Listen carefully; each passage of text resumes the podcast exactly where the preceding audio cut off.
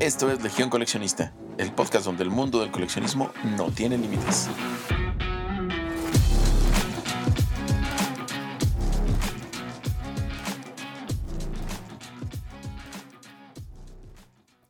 Hola, bienvenidos, bienvenidas a un nuevo episodio de Legión Coleccionista, el podcast donde hablamos de todo tipo de coleccionismo.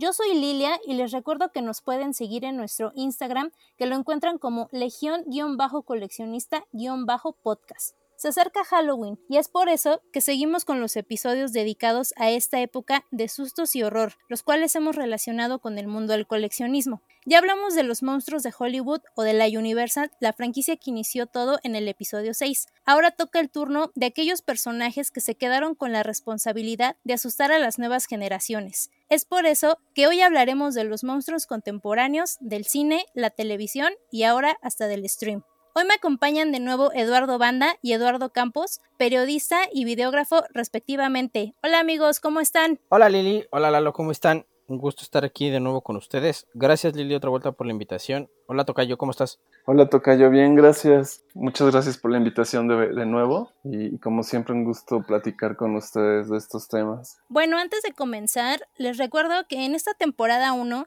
se han hablado de una manera más general los temas, desarrollando su contexto y relacionándolos con el mundo del coleccionismo. Pero sabemos que este tipo de contenidos dan para que cada subtema tenga un episodio propio relacionado con todo lo que se puede coleccionar de ellos. Por ejemplo, tendremos un capítulo solo de Frankenstein, uno de Drácula, del hombre lobo y así entre otros en el futuro. Así que si usted colecciona específicamente algo de un solo tema, escríbanos al Instagram por favor. Y bueno, para empezar, con monstruos contemporáneos nos referimos a esas figuras terroríficas que han estado presentes desde mediados de los 70 hasta la actualidad. Algunos han sido renovados, pero jamás igualados teniendo una gran importancia para los coleccionistas del género hoy en día. Tenemos como monstruos contemporáneos a Leatherface de La Masacre en Texas, Michael Myers de Halloween, Jason Burgess de Viernes 13, Ash de Evil Dead, Freddy Krueger de La Pesadilla en la calle del infierno, los Gremlins, Pinhead de Hellraiser o La Puerta al Infierno,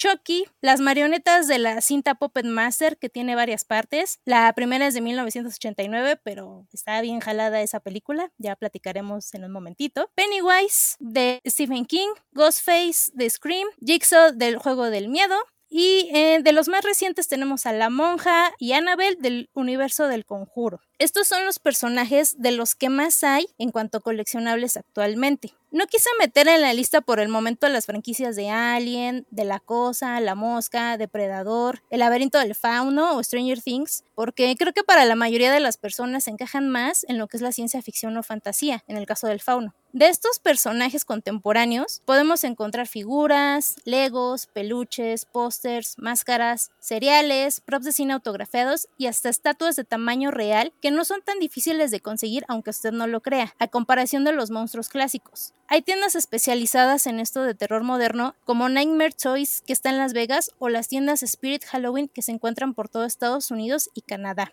Amigos, así como los monstruos clásicos han sido retomados varias veces para seguir vigentes, estas figuras de horror moderno llegarán a tener el impacto en las nuevas generaciones, porque pues es difícil que la chaviza consuma estas películas o series a menos que les interese el tema, ¿no? ¿Ustedes qué piensan?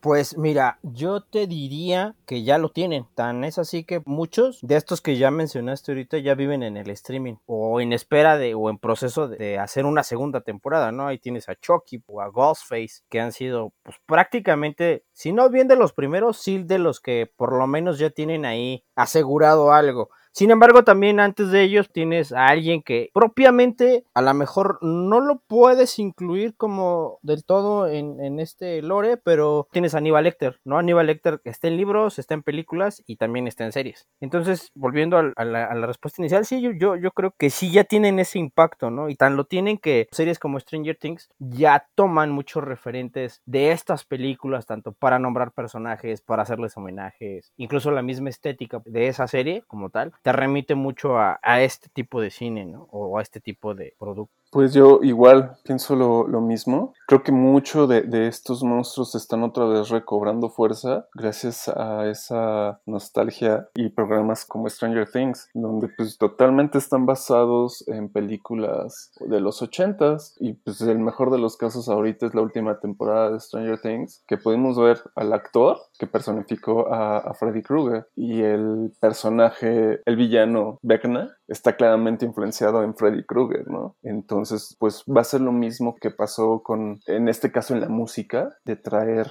una canción de Metallica y se volvió nuevamente súper famosa con todas las generaciones modernas, con todos los centennials. Solamente por un programa, pues también están recobrando o adentrándose a este cine ochentero de terror. A lo mejor sí, si les tuviéramos que poner un adjetivo que no fueran monstruos contemporáneos, podrían ser los nuevos clásicos del terror, ¿no? Es que resulta que algunos son un poquito ridículos, ¿no? Al pasar el tiempo. No me digan que los gremlins fueron hechos para asustar. O esa película que les digo del Puppet Master, yo me acuerdo que la veía en el Canal 5 y yo decía, pero ¿qué es eso? O sea, no me daba miedo, me daba risa. Entonces, ¿qué pasa cuando pasan de ser ya no monstruosos y terroríficos, sino que estas nuevas versiones que los han querido retomar, pues se vuelven un poquito de risa? Por eso les digo que sí, sí, las nuevas generaciones están interesadas en retomar a estos personajes. Mira, ahí lo que pasa es que estás hablando ya de dos cosas que son completamente distintas, pero que al mismo tiempo tienen muchas similitudes. Por un lado, tienes el terror, que implica algo que te va a provocar un susto, y por tanto, como comentábamos en el episodio pasado, tienes una descarga de dopamina, ¿no? Entonces ahí tienes ya un incentivo. Sin embargo, acá la explicación en el caso del terror siempre va a ser de tipo racional, o sea, va a ser causada por algo humano. Entonces, de esta lista que nos mencionabas hace ratito, aquí entra Michael Myers, entra sin problema Jason Borges y su mamá, entra Leatherface, Ghostface, uh -huh. entra, por ejemplo, The Fisherman, que es el que sale en Selección el verano pasado, entraría Lecter, pero también ahí puedes encontrar a Norman Bates, que es el protagonista de Psicosis. Y del otro lado, justamente tienes el horror. Acá las implicaciones van a ser, o más bien las implicaciones y las explicaciones van a ser de tipo paranormal. Tienes fantasmas, tienes muñecas, tienes muñecos diabólicos, criaturas de otra dimensión o duendes. Acá puede entrar sin problema el Pennywise o Pinhead o los cenobitas como tal de Hellraiser o la monja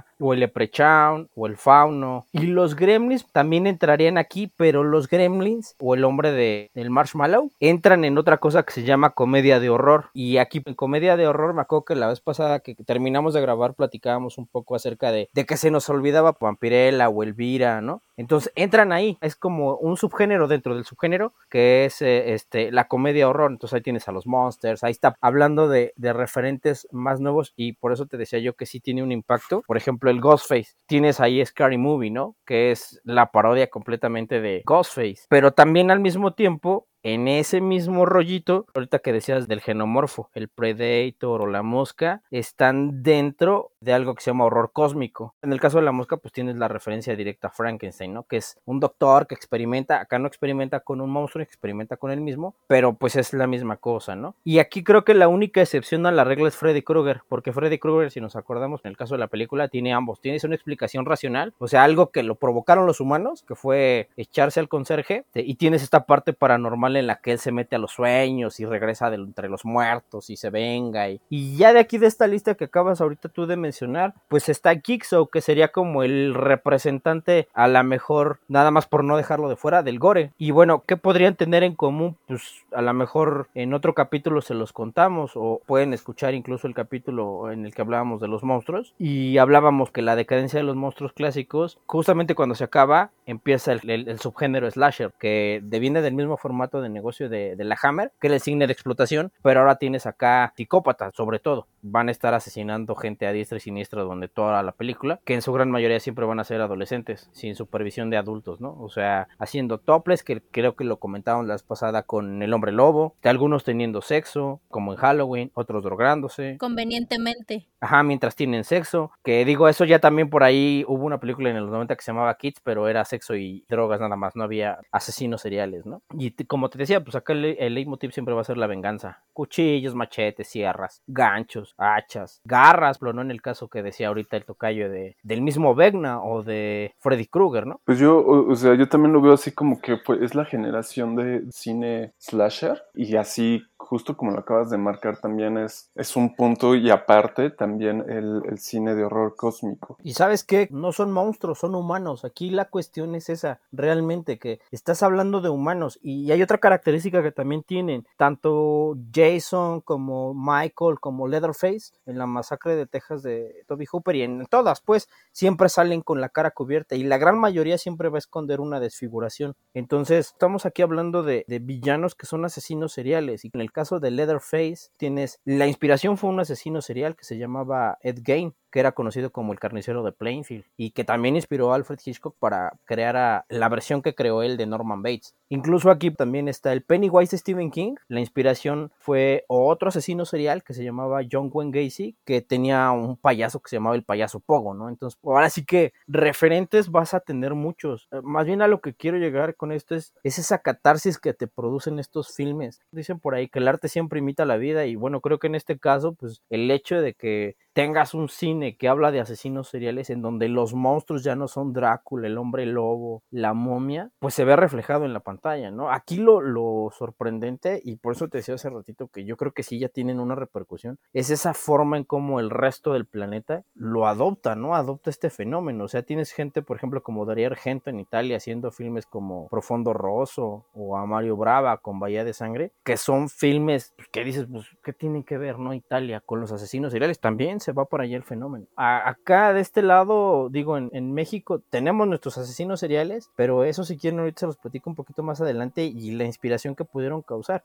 Aquí creo que la cuestión es igual que la vez pasada, o sea, es el espíritu humano imponiéndose a un susto, pero ya no un susto de ultratumba, sino a un susto de otro humano que a lo mejor está más dañado que tú y tiene más fuerza y tiene un cuchillo o una sierra o un gancho o lo que sea. Y es ese instinto de sobrevivencia. Aquí el gran logro del terror siempre va a ser el que tú te impongas a eso, ¿no? Y pues ahí apelas a dos cosas muy viscerales. Por un lado tienes el sexo entre adolescentes y por el otro lado tienes asesinos seriales que su único objetivo es dañar lo más posible el cuerpo humano, ¿no? Entonces tienes sangre, vísceras, tripas, sudor, o sea, algo muy primitivo en los en nosotros los humanos. Ahorita también mencionabas esa parte de los asesinos seriales mexicanos que también inspiraron a, a otros personajes. Pues tenemos nuestro, nuestro Hannibal Lecter que literal inspiró la novela. Un doctor que le fueron a hacer entrevistas para poder hacer este libro, pero totalmente mexicano. De ahí salió el personaje, uno de los personajes más queridos. El doctor Salazar. Eh, exacto. ¿Y alguna de estas franquicias de más jóvenes les daba miedo, los impactó? A mí me daba miedo Freddy Krueger de niña. Es el único de la lista que decía, ay, como que sí estaba feito. A mí Chucky, siempre recuerdo que no lo podía ver, me daba muchísimo miedo y sobre todo en las noches. Y un poco menos Freddy Krueger. Y, y, pues ahora que lo ves, te da risa, ¿no? Fíjate que miedo, no. Es que a mí siempre me han gustado mucho los sustos. Yo creo que soy adicto a la dopamina. Del primero que me acuerdo es de, de Freddy Krueger. Pero no me causa miedo, fíjate. Me causan mucha fascinación y me intrigan mucho. Hace poquito volví a ver Halloween y la verdad pues todo el tiempo le decía a mi esposa que se me hace como una película cristiana porque todo el tiempo te están promoviendo que todos los que no tienen sexo son los que sobreviven. Jamie Lee Curtis es la única que queda viva, todos sus amigos andan con la hormona, todo lo que da y me me llama mucho la atención eso y me acuerdo mucho, una que me encantó, que creo que también a ustedes más que miedo les, les ha de haber gustado mucho, era Scream, que es de, del mismo director de, de, Pesadilla en la calle del infierno, ¿no? De Wes Craven y que de ahí pues se, se vinieron así como en avalancha, ¿no? Selección el verano pasado, Leyenda Urbana. Por ahí me acuerdo que hubo un remake de La Casa de Cera con Paris Hilton. Pero yo de esa época, ¿sabes con cuál me quedo? Y que también podría entrar sin problemas en, en tu lista. Y ni siquiera salía en la película, La Bruja de Blair. Muy buena. Y La Bruja Blair, incluso yo te diría, pero había un atrezo de, de las películas que cobró un montón de relevancia. Y me acuerdo mucho porque en ese entonces tú ibas a los bazares y se vendían como un objeto coleccionable, los Stigman. ¿Se acuerdan de los Stigman? No, a ver, platícanos. En la película ya ves que son tres personas, ¿no? Que se van a acampar. Y esas personas, pues van supuestamente buscando en ese pueblo, en donde se quedan a acampar a la bruja de Blair. La cuestión aquí, más allá de la manera en cómo está hecha la película, que está como grabada como si fuera cine documental, es que ellos se encierran en sus casas de campaña. Y conforme se va acercando el momento momento en que se van a encontrar con la bruja, les van dejando eh, cerca de su campamento, afuera de su casa de campaña, este monitos de vara, stigmans. Ah, ya, sí, sí, en triangulito, ¿no? Como casi a manera de vudú, ¿no? Ajá, justamente, que ahora están muy, muy en boga para los arreglos de Halloween y eso, pero en ese entonces me acuerdo que si tú ibas a los bazares de aquí de la Ciudad de México, no faltaba quien, o sobre todo en donde vendían cosas como de gods y eso, y había Stigman. Y pues todo el mundo quería el suyo, porque pues el, el, el único referente a la bruja porque la bendita bruja no sale en toda la película. Entonces creo que de esa época es así, y me friqueó mucho por eso. Te hacían creer que era un documental y que unos chavos se habían metido al bosque y que no regresaron vivos y que encontraron las latas en perfecta conservación y sobreviviendo al agua, al frío y a todo lo que se enfrentan ellos y te lo pasaban, ¿no? De las otras me gustan todas, ¿eh? O sea, no te puedo decir, si me dices, te elige uno, la verdad es que todas. Me acuerdo también de Chucky, de su novia, por ejemplo, que me daba mucha gracia. Su hijo, su hijo que lo hicieron homosexual. Ajá, de, de la semilla de Chucky. Digo, no tiene nada de malo, pero, pero estaba muy extraño, no estaba chistoso porque ya no es de terror. Sí, no, no, no. Este, me acuerdo de esa época, había, había una película que se llamaba Leyenda Urbana, que eran puros mitos igual de sustos contados en una película. Y había otra que se llamaba Destino Final y acá el enemigo era la muerte como tal. Pero ¿qué tal el Pennywise, eh? Creo que la de ahora está más densa, ¿no, muchachos? Sí, pero la otra la pasaban cada semana en el canal 5 y pues uno era niño y se espantaba con el payaso sex que salía en la escena del baño. ¿Tú te espantabas con esa escena? Sí, porque era de que, ay, voy a ir a lavarme los dientes y si me sale. Aparte el doblaje en esa época era muy bueno, eso también ayudaba mucho. Sí. A mí, cosa curiosa, me daba mucho miedo Chucky, pero Pennywise me gustaba muchísimo. Como el formato de la película, a pesar de que era una película hecha exclusivamente para televisión, se me hacía muy buena. Y esa sí me llamaba muchísimo la atención. Me daba miedo, pero siempre estaba como esa, esa curiosidad de ¿y ahora qué va a pasar? Y justo hablando de que ahorita Lalo nos explicaba de que estos personajes están como inspirados más en personas reales y que el género de terror es difícil de desarrollar actualmente, por lo que creen que tendremos nuevos personajes que trasciendan como estos monstruos, porque pues ahorita tenemos directores como Jordan Peele o como Ari Aster con su Midsommar, con la de Hereditario, que aquí le pusieron creo el legado del diablo, pero no hay una figura tal cual que la puedas tener como tangible. O sea, ¿ustedes creen que va a haber algo que trascienda de estos nuevos directores o seguiremos explotando la nostalgia de algo que ya se ha hecho para que sea precisamente algo coleccionable? Yo creo que actualmente no hay algo que digas, he encontrado a mi serial killer y prueba de ello es que se sigue apelando a esta nostalgia de los serial killers ochenteros, noventeros. Justamente ahorita, pues todas las películas que, ha hecho Rob Zombie de, Halloween, y seguimos sin ver un personaje moderno en pleno siglo, XXI, totalmente nuevo. Ahorita que dices de Rob Zombie, La Casa de los Mil Cuerpos, yo creo que es lo más cercano a tener un universo parecido. Y digo parecido porque la verdad no es, no, o pues sí, no, no es lo mismo, ¿no? Es, es, algo que con este, con Sid Haig, no sé si, si ubican ese actor, que es el que sale eh, de payaso. Incluso también por ahí, si no me falla la memoria, hizo un, un, cameo de ese mismo personaje en American Horror Story. Uh -huh. Hay muchos remakes, creo que el más reciente ahorita en Netflix es La Masacre de Texas. Y de ahí pues tienes lo que decía hace ratito, que creo que tú, tú sí te hiciste fan, este, Lili, de la serie de Chucky. Es que está muy buena. Le dieron un giro totalmente radical. La serie tiene un humor muy negro, inteligente, sarcástico, que hace que te vuelvas a encariñar con el personaje. Porque a pesar de que vuelvan a integrar a los personajes que ya habían pasado por toda la franquicia, y aunque no hayas visto esas películas, le entiendes a la serie. O sea, que las nuevas generaciones pues les gustó por eso, porque es un producto diferente. No es como el mismo remake que nos tocó a nosotros. Y creo que eso hace que se vuelva otra vez coleccionable, porque sí sigue siendo Chucky, pero su personalidad ha evolucionado. Y siento que con otros personajes eso no ha pasado. Pues es que justo es eso, y es algo que decías ahorita. Yo creo que es más bien apelar a la nostalgia y a ese nicho de mercado, porque esos que crecieron viendo Chucky, pues lo vuelven a ver ahora en serie, porque ya sus hábitos de consumo ya no, a lo mejor como ya son papás, ya no es tan fácil que vayan al cine. Entonces es más fácil que se prendan la tele y ven a Chucky, ¿no? Cada semana. O tienes a Ash, que le hicieron su serie contra Evil Dead. Tienes a Scream, que no tiene tantos años, pero ya también llegó a la televisión. Yo la verdad, parece necesidad mía, pero yo creo que la que cumple lo que decía ahorita Lalo, es, yo creo que no hay lugar a dudas, la que recoge todos estos elementos y los cumple de manera, aparte de todo, bien inteligente es Stranger Things. Yo creo que esa serie de los hermanos Duffer sí tiene los referentes nada más. O sea, de toda esta gente que estamos hablando, está Robert Englund, que es Freddy Krueger, que sale del papá de Vegna, que Vegna tú lo ves y si no es bien una calca de Krueger por la garra, pues tiene muchas cosas, o sea, te ataquen, no te ataquen los sueños, pero hace que te metes en un sueño y te mata, ¿no? Mm, la hermana de Will se llama Nancy, igual que Nancy Thompson, que también es la protagonista en La pesadilla en la calle del infierno. Entonces, como cualquier fenómeno, yo creo que ya tienes ahí una, una hibridación, pero ya no está como tal en la pantalla grande como nosotros los vimos, porque ya tienes otros códigos y tienes otra demanda de consumo muy distinta. O sea, tienes horror cósmico, por ejemplo, pero también tienes una parte de terror y de los slasher y de la estética y de los sonidos, pero también tienes un toque de comedia. Del otro lado está American Horror Story, que esa creo que cada temporada aborda un subgénero de terror y de horror. Y yo no la veo, pero igual a lo mejor ustedes sabrán decirme mejor. Creo que hasta Lady Gaga ya salió en alguno de los episodios. Sí, sí ha aparecido. Sí, salió toda una temporada en la época de vampiros. Yo también soy fan de American Horror, pero fíjate que de American Horror sí han salido productos coleccionables. O sea, sí me han dado carnita como para poder tener un producto tangible y que se vuelva cotizado en algún momento. A diferencia de otras franquicias que han pasado sin pena ni gloria. Yo ahorita me estaba acordando de, tenemos como dos slashers, bueno, quizás tres, pero igual que, que se mudaron del cine a la pantalla chica.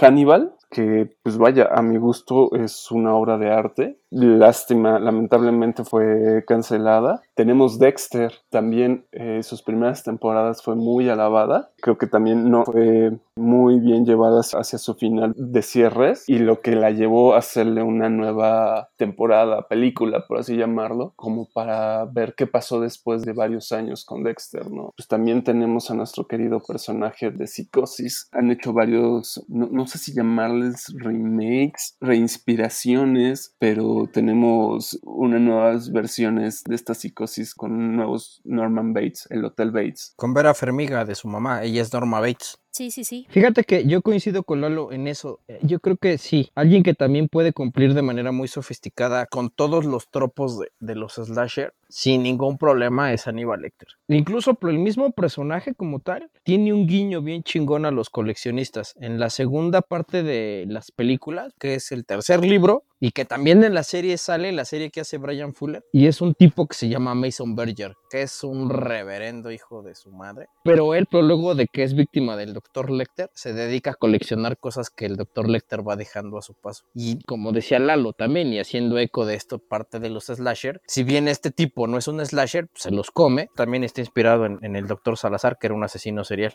que conoció Thomas Harry en, la prisión de Topo Chico, Nuevo León. De hecho, hasta tienen su propio fandom, que eran los Fannibals, me acuerdo, cuando estrenó la serie. Entonces, son cosas que van mutando y de alguna manera, ahora sí que, que está a cargo en ese momento es el que hace la propuesta y si la gente la recibe, pues le va a ir muy bien, ¿no? Desgraciadamente, ajá, el doctor Lecter no, no le fue tan bien ya después en, series porque no se terminó de contar la historia, pero ahorita tienes una serie que sacaron basada en un personaje del Silencio de los Inocentes, que es Clarice Starling, pero es la precuela. Entonces aquí está medio escabroso porque por un tema de derechos, la serie no puede mencionar a Aníbal Lecter para nada, a diferencia de la de Aníbal. Ah, está, está cañón. Y bueno, hablando de coleccionista, de un coleccionista que se come a la, a la gente que mata, aquí en el podcast estamos ya acostumbrando a la gente de que tenemos como lista o tops de lo más coleccionable. Entonces, ahorita les voy a platicar qué es lo más coleccionable si usted quiere empezar a juntar memorabilia de terror contemporáneo. En primer lugar, tenemos las figuras de las marcas NECA, Mesco, McFarlane, MDS, Trick or Treat Studios, Super 7 y Sideshow, que van desde los 40 dólares hasta los 300 dólares por pieza. Tenemos en segundo lugar a los famosos Funkos, que creo que de eso hay de todo, rompecabezas de esas franquicias, playeras o disfraces de venta común. Y aquí el tema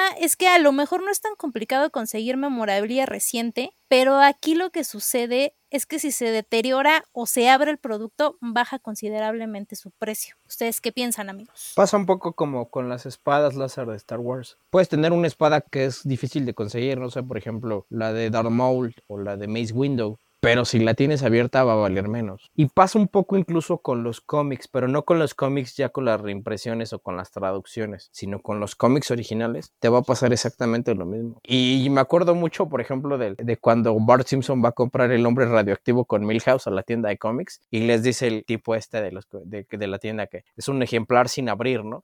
Literalmente así funciona ese gran universo de, de los coleccionables. Y también sabes qué pasa, Lili, que era algo que tú decías la vez pasada. Se van, se van haciendo reediciones a veces de, de, una misma figura o con una variación. Pues es, obviamente eso va demeritando, ¿no? Es el valor del producto. Entonces, pues tratas de conservarlo lo más cercano al original posible o a de cuando lo compraste, ¿no? Es que al ser un coleccionismo tan actual y que realmente es fácil conseguirlo, entre comillas, aquí sí vale la pena mucho cuidar las cosas. Porque hay tanta variedad y hay tanto igual que pues el mínimo detalle hace que valga mucho. A veces también lo mantienes original, pero o lo puedes enriquecer. El autógrafo a lo mejor de, del tipo que dibujó, a, bueno, en el caso de los cómics, ¿no? A la figura, no sé, a Wolverine o, tuvieras ahí este, una figura firmada, por ejemplo, de, de Michael Myers por, por, el director o de Freddy Krueger, una por Wes Craven o así. Creo que eso es lo que las enriquece más allá de, o sea, los puedes tener nuevos, pero pues, si todos tenemos la grandiosa idea de mantenerlos nuevos, pues igual vas a demeritar y creo que ahí es en donde entra esta cuestión de, ah, bueno, el mío es nuevo, pero aparte está firmado por este, el director, ¿no? O por el actor que hizo a Freddy. Y que es la única manera, a lo mejor, que tienen como entre coleccionistas de, pues a lo mejor elevar un poquito el precio, ¿no? Del producto. Y es que aquí sucede que al ser coleccionables relativamente nuevos y que, repito, salen nuevas olas cada año, complementando lo que me estás diciendo, lo que pasa es que cada año lo que más se cotiza es la memorabilia de ediciones especiales o limitadas. Por ejemplo, figuras que solo salen a la venta en la San Diego Comic Con o en ciertos eventos como los que tienen los parques de Universal en Orlando y Los Ángeles, que cada año tienen las Halloween Horror Nights y llegan a lanzar productos que solo se consiguen durante esa época, si es que las franquicias son incluidas durante esas noches. Y lo que pasa es que al año al renovarse las licencias hay ediciones que se discontinúan, lo cual hace que sea muy difícil volverlos a conseguir. Algo que les iba a mencionar es pues que también un coleccionista hardcore pues, siempre va a tener como sus dos, siempre va a comprar dos piezas, la pieza on punch en su empaque sin abrir y la cual va a apreciar como un tesoro. Y la pieza abierta que es la que va a tener como en exhibición y que quizás le pueda dar un plus a las dos piezas. Si logra conseguir que alguna de esas piezas se las firme o el director o el creador o el, el actor que lo personificó, todo eso le va a sumar sin importar si está cerrada o abierta. Obviamente siempre cerrado pues suma más, ¿no? Y también las condiciones en cómo esté cerrado, si no está doblado, si no está ligeramente abierto el plástico, si no está amarillo el plástico y etc, etc. Pero a ver, Lelish, te voy a contar del top 5 de los coleccionables más caros, a ver si nos alcanza para comprar doble, como dices.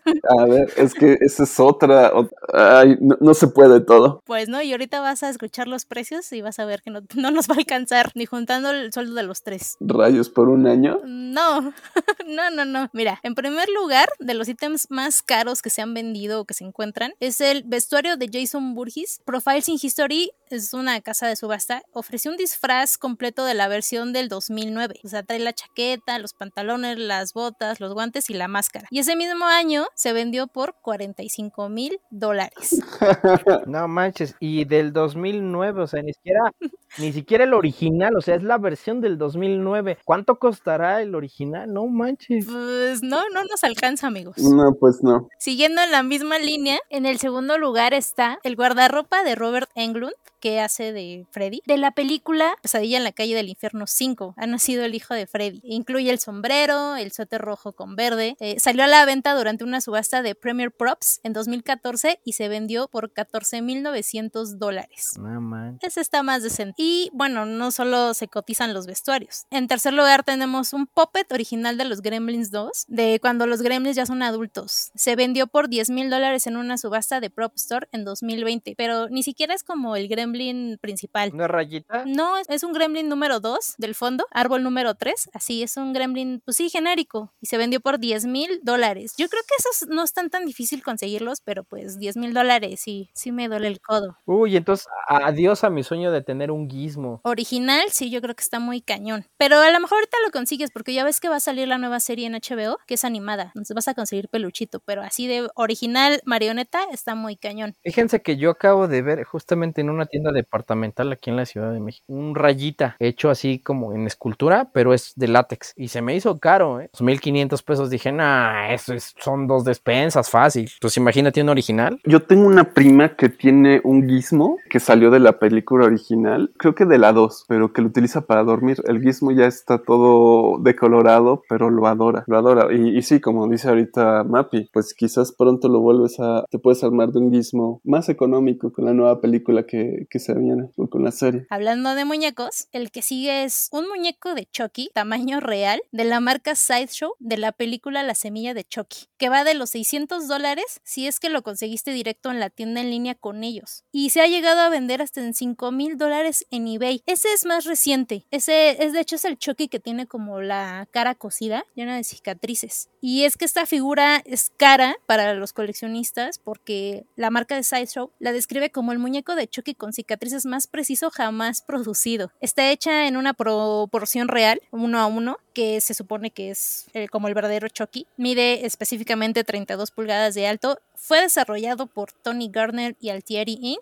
que fabricaron los muñecos que se usaron en la semilla de Chucky, en Seed of Chucky, utilizando los mismos moldes para crear el cuerpo y las mismas muestras de tela para crear la ropa. Aquí más bien creo que su valor reside en que es una réplica, no es tanto como un muñeco en serie, sino que es una réplica tal cual. Eh, eso me lo platicaba Alex en coleccionismo deportivo, que realmente si quieres conseguir, por ejemplo, los cascos de la Fórmula 1 o de americano, mandas a hacer réplicas. Y creo que el valor de este muñeco Chucky, el cual yo no tendría porque la verdad sí está bien feito, consiste en que es una réplica exacta. ¿Te regalo uno, Lalish? Este, yo creo que paso. no, yo lo más cercano a God Guys que tengo es un cereal que compré en la Friki Plaza que me costó 75 pesos. Y trae al monito de, de God Guys ahí comiendo cereal, pero nah, manches, es mucho dinero. Eso hiciste, hiciste que me acordara ahorita, por ejemplo, de, de la réplica de Baby Yoda que presentaron en la Comic Con de San Diego. Está bien bonito, pero cuesta 20 mil dólares igual. Pero pues ese no te da miedo, está bonito. No, pues nada más con el precio. ¿no? Sí, sí está. Eso sí da miedo, ¿no? Eso sí es el terror en este tipo de coleccionismo. El precio sí, sí es de miedo. Ajá. Y lo que decíamos el otro día, conseguir un lugar en donde se conserve y en donde se conserve, aparte de todo, seguro, porque pues, imagínate tú cómo está la cosa. No, pues no. Bueno, el que sigue en el top, y creo que es algo que yo sí tendría, es un par de figuras NECA de Viernes 13, donde está la mamá de Jason, Pamela y Jason Burgess, pero de niño. Están así súper detallados, son de 8 pulgadas, son del año 2015, y fue un artículo exclusivo de la Comic Con de San Diego de ese año en honor al 35 aniversario de la película. Estos juguetes nunca estuvieron disponibles en las tiendas, pero NECA los ofreció por un tiempo limitado en línea, pero volaron. Y si los logran encontrar en un buen estado, los pueden adquirir más o menos en 500 dólares, algo así como 10 mil pesos mexicanos. Y están súper detallados, así ya ven que pues, bueno, spoiler alert para los que no han visto las de Viernes 13, se supone que Jason está deforme y sale él de niño con su mamá, que tiene cara de loca, así súper bien hechas las figuras. Que ese es otro spoiler de la primera, el asesino no es él, sino ella, su mamá. Dun, dun, dun. Por eso sale con el cuchillo, de hecho. Ese, ese, que dices ya lo vi y sale, por eso sale la mamá con el cuchillo, porque ella es la asesina. Esa sí las tendría, esa figura, por lo mismo, sí la tendría, porque sí es un gran spoiler. Y bueno, para terminar el, el top, tenemos una figura de la marca Mesco Toys Cinema, que consiste en la escena de la bañera donde está Nancy Thompson, la coprotagonista de la primera película de Pesadilla en la calle del infierno o de la calle Elm, donde solo se ve el guante de Freddy saliendo del agua. En medio de sus piernas, ¿no? Ándale, sí. Buenísimo. Esta pieza está cotizada en 400 dólares, pero es raro ya poder encontrarla con la caja intacta. Yo la estuve buscando en eBay y eso, pero ya la caja está amarilla o está rota y creo que vale mucho la pena porque de estas franquicias como que se enfocan mucho en los villanos, ¿no? En Freddy en este ejemplo, pero aquí pues nada más sale el guante. Se enfocan totalmente en Nancy y por eso es muy cotizada entre los coleccionistas. No, pues no, está, está bastante prohibitivo. Fíjate que ahorita que estabas diciendo de NECA me acordé que hace rato decías de, de la del fauno. Yo me acuerdo que hace unos meses vi un busto del, del hombre pálido autografiado justamente por Doug Jones y costaba como 20 mil pesos, algo así. Dije, no, no, no, o sea, yo sí creo que es algo que está muy bonito, pero pues que lo pague quien lo pueda pagar, porque sí se me hace pues demasiado dinero. Es que también como que dentro de todas estas figuras pues hay como niveles, ¿no? Por ejemplo, NECA pues es como las figuras más accesibles y de buen detalle y que te ocupan poco espacio y pues de ahí vas para arriba. Ya Sideshow es un poquito más prohibitivo y, ya las réplicas, pues bueno, o comes o pagas una figura, una réplica de ese estilo. Pero eres feliz viéndola. Pero no me va a dar de comer. Yo creo que también, a lo mejor ahí más bien lo que nos va a jugar en contra es que, o sea, sí coleccionamos, pero no tenemos ese grado de coleccionismo que los que se dicen propiamente coleccionistas. A lo mejor nosotros lo vemos como una inversión, quizás, pero pues hay mucha gente que sí siente como ese ardor fanático por consumir algo de esa película o de ese personaje que te marcó en algún momento de la vida, ¿no? Creo que acabas de decir algo así también clave, fundamental, ese ardor fanático, o yo le diría fanatismo, donde pues vas a trabajar literalmente para comprarte todo lo que salga. Y o sea, y no necesariamente el que tengas dos piezas, tres piezas o cinco piezas no te hace coleccionista. O sea, ya, ya estás iniciando si quieres una colección pequeña que se va a ajustar a tus posibilidades. Si tienes para darte una figura o un prop de 45 mil dólares, pues adelante. Pero creo que siempre es bueno como que empezar con algo, ¿no? Y eso algo que, que vas a atesorar como, lo vas a tener en un altar, lo vas a glorificar o, o, lo vas a tener como un tesoro porque te genera cierta afinidad que por gusto te sientes identificado, no sé. Es que yo creo que el mismo tipo de coleccionismo te va jalando, no importa que te guste, ya sea el deportivo, el musical o en este caso el de terror. Yo creo que empiezas con figuras accesibles y de repente ya tienes figuras más difíciles de conseguir o ya te vas clavando en los eventos y de repente ya llegas al traje de Jason Burgess de 45 mil dólares. Porque como bien ustedes decían, puede ser una inversión. A lo mejor compras algo pensando que en algún futuro va a costar el doble o hasta el triple. Pero eso implica que tienes que cuidarlo, a que tienes que mantenerlo en un buen estado. O sea que eso y el mundo de las drogas es casi lo mismo. Empiezas por algo suave y después te vas enganchando. Pues sí. Totalmente sí. Y te haces adicto. sí, pero es divertido, aquí no le haces daño a nadie. Y bueno, amigos, oigan, y hablando de todo este mundo del terror y de que yo les decía hace rato que como que ahorita, pues como que el género está un poquito en crisis, ¿cuál franquicia del género de horror los ha impactado recientemente? O de plano la gente ya no se asusta tan fácilmente y por ende el entorno coleccionista de terror está en crisis. Y es por eso que se repiten cada año las mismas figuras de las mismas franquicias, solo con pequeñas variaciones. Yo creo que ya estás ahí hablando de un nicho. Y y haciendo mención de lo que decíamos ahorita, o sea, es gente que lo va a comprar sí o sí porque le gusta, a lo mejor ya está tan, pues ya conoce tanto que sabe que al final eso le va a reeditar en algún punto o va a enriquecer su colección o a lo mejor el año pasado no pudo comprar la misma versión pero sin el gorrito, no sé, son, siento que más bien va por ese lado, o sea, es como ya está como asegurado. Es lo mismo que pasa con los monstruos clásicos. O sea, ya tienes un nicho, ya tienes un público cautivo. Aquí yo creo que el, el gran red, y eso se lo, yo creo que se lo tienen mucho que pelotear a la mejor entre las áreas de comercialización. O sea, ¿cómo les vamos a vender el mismo producto a los mismos tipos que nos compran cada año? El mismo producto. Creo que e, eso es, a, mí, al menos a mí es algo que digo, híjole, va a estar bien padre, ¿no? Estar Con un sombrero nuevo. Ajá, estar en esas juntas de, de, lluvia de ideas, de cómo vamos a vender el muñeco que les vendimos el año pasado a las mismas personas que nos compraron el muñeco del año pasado. Híjole, está bien chido eso. ¿no? Y lo peor de todo es que lo consiguen, porque como decías tú ahorita, Lili, o sea, son ediciones limitadas y se agotan. Sí, sí, sí, pero a ver, no me contestaste mi pregunta de si alguna película, alguna franquicia del género de horror te ha impactado recientemente, los ha impactado recientemente.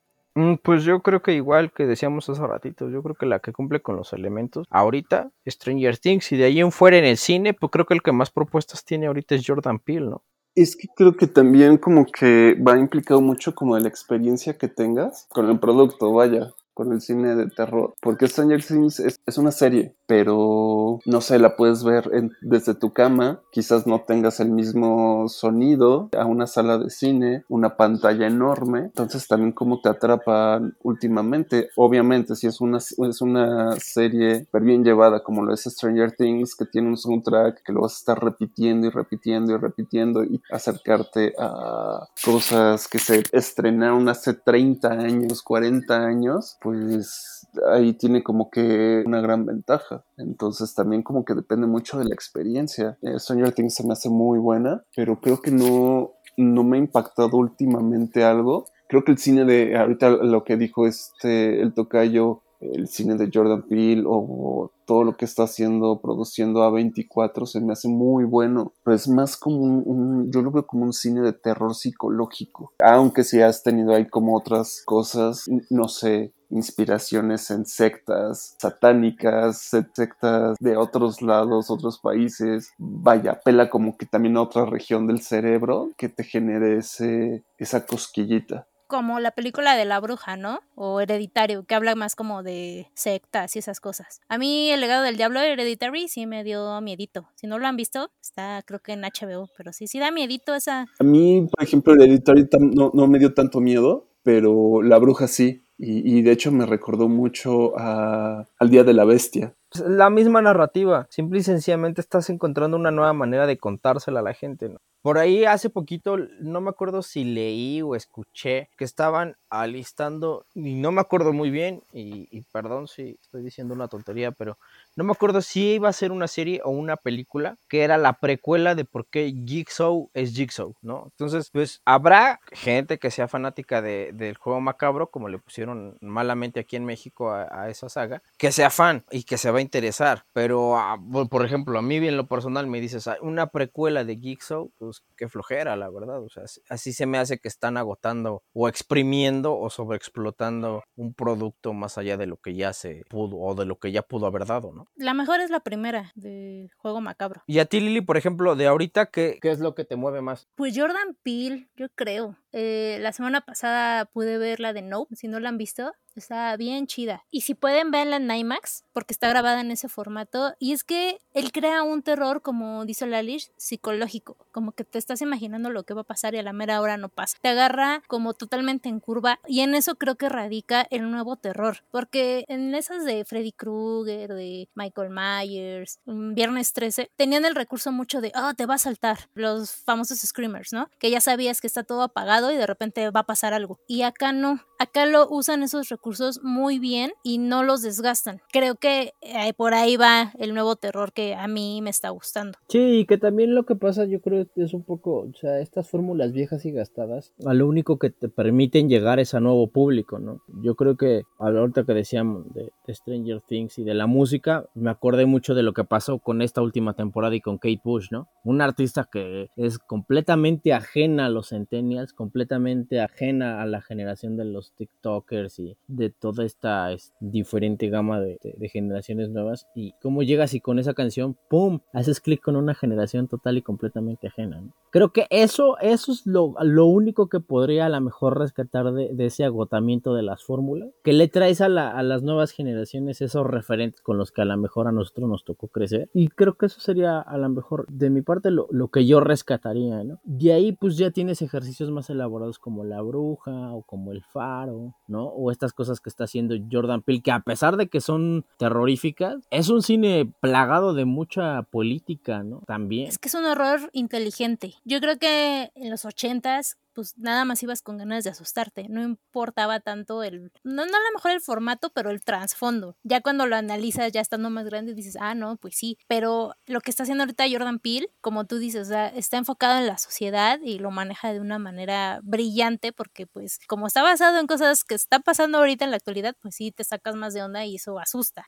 A, mí el cine de, en general de, de, A24, porque no nada más es Jordan Peele, también hay, hay otros, se me hace muy inteligente apela a otras regiones del cerebro, como bien acabas de citar. O sea, ya no estás bajo el recurso del screamer, que bien sabes que en X momento te van a brincar y pues te van a provocar ese salto, ese grito, ¿no? Te dan un giro que dices, güey, esto no me lo esperaba, yo, yo ya venía construyendo algo de lo que me venías mostrando y le diste una vuelta. Quizás me alargaste más o en el momento que yo esperaba me dijiste antes lo que iba a pasar y no sé, me estás diciendo algo que yo no esperaba, ese giro de tuerca eh, se vuelve, yo creo que sublime. Te sacan de, de, una zona de confort ya de muchos años. Sí, sí. Que ahorita que estaban diciendo de, de películas así un poquito más elaboradas, no sé si vieron, eh, no me acuerdo si le pusieron Our Home o su casa en español, nada más me acuerdo que es su casa y son es una pareja precisamente de, de, afrodescendientes que vienen de Sudán del Sur y intentan como que vivir en el Reino Unido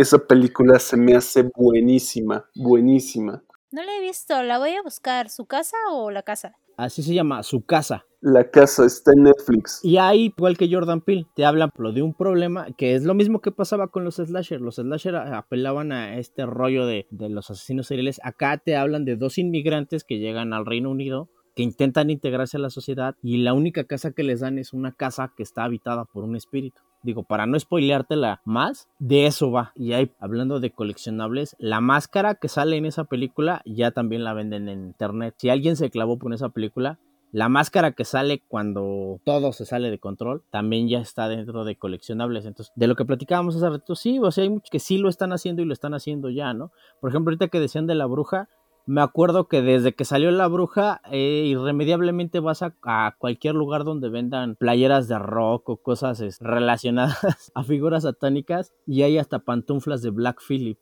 No sé si las han visto. No, pero fíjate que a mí no me dio miedo cuando la vi en el cine, así tal cual. Pero ya en la noche sí estaba así como de, ay, me va a aparecer el chivo. Ah, pues imagínate unas pantuflas de Black Phillip. Ay. O un, o, o, un Black Phillip de peluche también, por ahí los hay coleccionables y sacaron hasta de colores. Ah, y ahora quiero uno. Sí, yo me acuerdo haber visto el rojo, el Black Phillip original y el rosa. Ah, los voy a conseguir. Y bueno, para ir finalizando, en nuestra sección de coleccionando datos, les tengo la siguiente información. Existe un cómic llamado Freddy vs. Jason vs. Ash, que es una serie limitada que consta de seis números que se publicaron de noviembre de 2007 hasta marzo del 2008. Fue publicado por Wildstorm, parte de DC Comics, y sirvió como secuela para la película Freddy vs. Jason y para la trilogía de Evil Dead. También toma elementos de Jason Goes to Hell, de Final Friday. La serie está desarrollada por Jeff Katz, que pone a Freddy y a Jason contra Ash Williams, siendo este el protagonista. Fue escrita por James Kuhorik e ilustrada por Jason Craig. La pueden encontrar fácilmente en internet para leer en línea, o sea, no es así como súper coleccionable, pero es muy valioso para los fans más leales de la saga de Evil Dead. La pregunta aquí es, ¿ustedes leerían cómics de Chucky, Michael Myers o Annabelle? ¿O es terreno totalmente del cine y la televisión? ¿Se animarían a leer Chucky, la novela?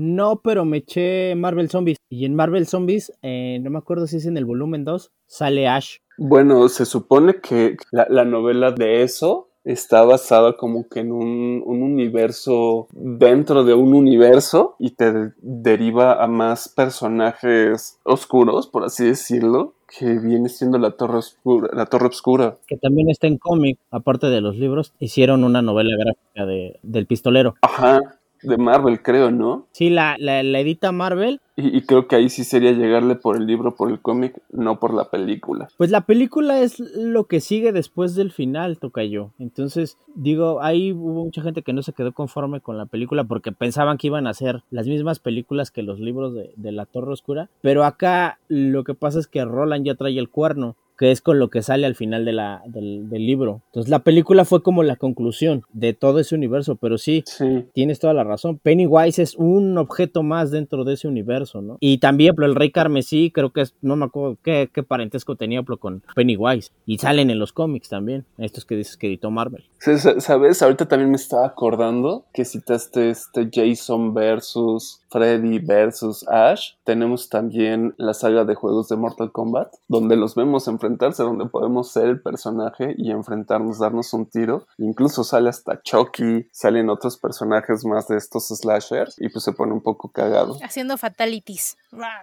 Exacto.